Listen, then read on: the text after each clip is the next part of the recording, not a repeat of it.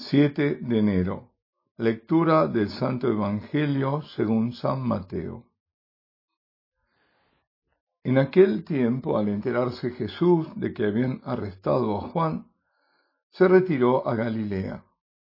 Dejando Nazaret, se estableció en Cafarnaúm, junto al mar, en el territorio de Zabulón y Neftalí, para que se cumpliera lo dicho por medio del profeta Isaías tierra de Zabulón y tierra de Neftalí, camino del mar, al otro lado del Jordán, Galilea de los gentiles. El pueblo que habitaba en tinieblas vio una luz grande. A los que habitaban en tierra y sombras de muerte, una luz les brilló. Desde entonces comenzó Jesús a predicar diciendo, convertíos, porque está cerca el reino de los cielos. Jesús recorría toda Galilea enseñando en sus sinagogas, proclamando el Evangelio del reino y curando toda enfermedad y toda dolencia en el pueblo. Su fama se extendió por toda Siria y le traían todos los enfermos, aquejados de toda clase de enfermedades y dolores, endemoniados, lunáticos y paralíticos, y él los curó.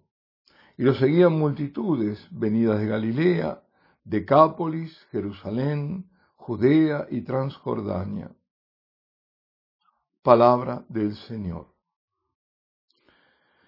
San Juan, me voy a referir más a la primera carta de San Juan, en la primera lectura, dice que guardando los mandamientos de Dios, y enfatiza que el mandamiento principal es que creamos en su Hijo y luego amarnos entre nosotros, dice que guardando los mandamientos de Dios recibiremos todo lo que pidamos. Además, escribe el apóstol, que permanece en el amor de Dios quien guarda sus mandamientos, quien tiene fe en Jesucristo y observa su mandamiento de amor. Y la prueba está en el Espíritu recibido. Qué curioso, ¿eh? Lo dice en estos términos. Quien guarda sus mandamientos permanece en Dios y Dios en él. En esto conocemos que permanece en nosotros por el Espíritu que nos dio. Sí, la prueba, la prueba que Dios permanece en nosotros es el Espíritu recibido. ¿eh? Ahora, si esto es así, quiere decir que hay una experiencia del Espíritu Santo, que se nota, que está presente en la persona. San Pablo dice que el Espíritu recibido es espíritu de filiación, que nos hace clamar Abba, Padre. Es decir, que es el mismo Espíritu que da testimonio que somos hijos de Dios. Bueno, puede sonar extraño. Nos miramos, hemos sido bautizados, se nota que somos hijos de Dios. Parecería que no. Sin embargo, sin embargo, recuerdo lo que decía un sacerdote que había sido capellán en la guerra. Él podía distinguir entre los soldados moribundos quién era bautizado y quién no. Este sacerdote, que daba espléndidos retiros y que es autor de varios libros, era el, padre Tomaso Beck, si mal no recuerdo, jesuita de origen judío. Por tanto, aunque parezca que no se nota y algunos lo tengan apagado, el Espíritu Santo está allí. Por eso también se dice que el bautismo imprime carácter, igual que el sacramento del orden. La persona queda para siempre con la impronta del Espíritu. Sin embargo, no todo el que dice Señor, Señor entrará en el reino de los cielos. Eso nos advierte Jesús. Y completa la frase diciendo, sino todo aquel que hace la voluntad de mi Padre que está en el cielo. Y así regresamos a la carta de San Juan, donde dice, la voluntad del Padre es que creamos en el nombre de su Hijo, Jesucristo. No se cree en Jesucristo solo con la boca, ¿eh? Señor, Señor, ¿eh?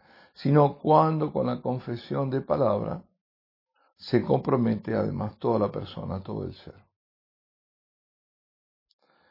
Queridos míos, le dice San Juan a los de la comunidad a la que va a dirigir a su carta, no os fiéis de cualquier espíritu, sino eh, examinad si los espíritus vienen de Dios. Pues muchos falsos profetas han salido al mundo.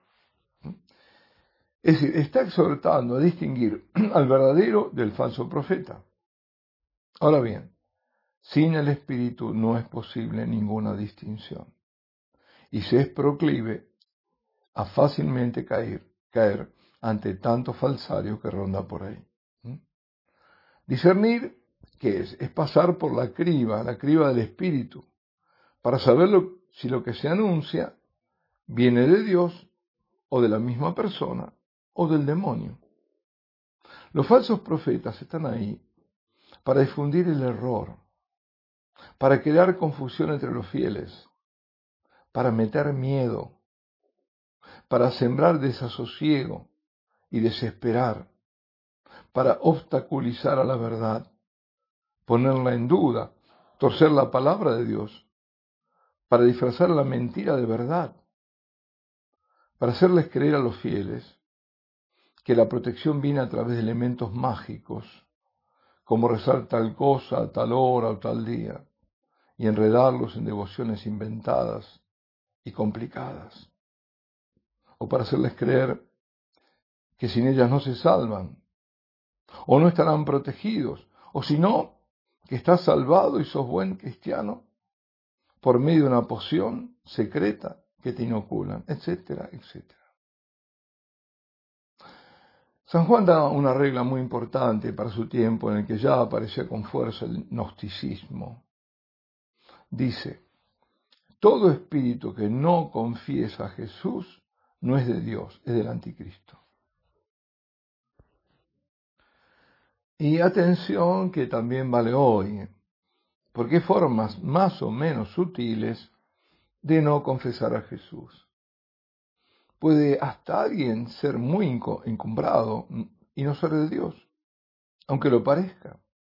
Por ejemplo, qué sé yo, habla de fraternidad, y claro, el Señor dice que tenemos que amar al hermano, de amarse, lo dijo Jesús, pero sin nombrar a Jesús, haciendo ver que lo da como implícito, no lo adora además, lo pone en un plano humano, no divino, devalúa la pasión y muerte del Señor, por ejemplo, ignorando que en ellos está la salvación. Alguien que, por ejemplo, aunque sea clérigo, no hable de salvación. Se preocupe o diga preocuparse del hombre, pero nunca de su alma. Y esto, en este mar de apostasía, la mayoría no lo nota. Uno así nunca hablará de la divinidad de Jesús, uno, de, un falso profeta, digamos. Esos son signos que ese no es de Dios. El apóstol no está diciendo que no hable de, Jesús, atención, ojo, ¿eh? no, no dice eso.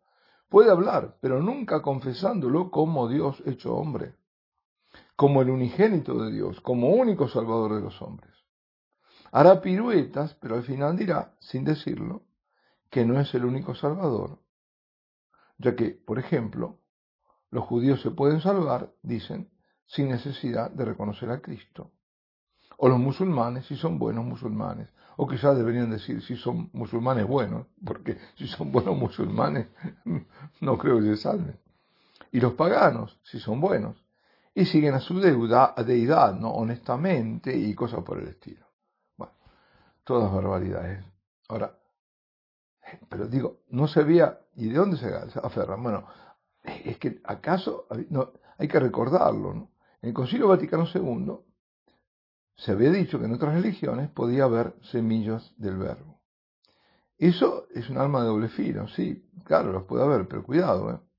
porque parece que las semillas crecieron y se hicieron plantas en el bosque del ecumenismo. Y el bosque es apropiado como ejemplo porque nos lleva a los mandamientos de la ecología. Y nada de esto se nota.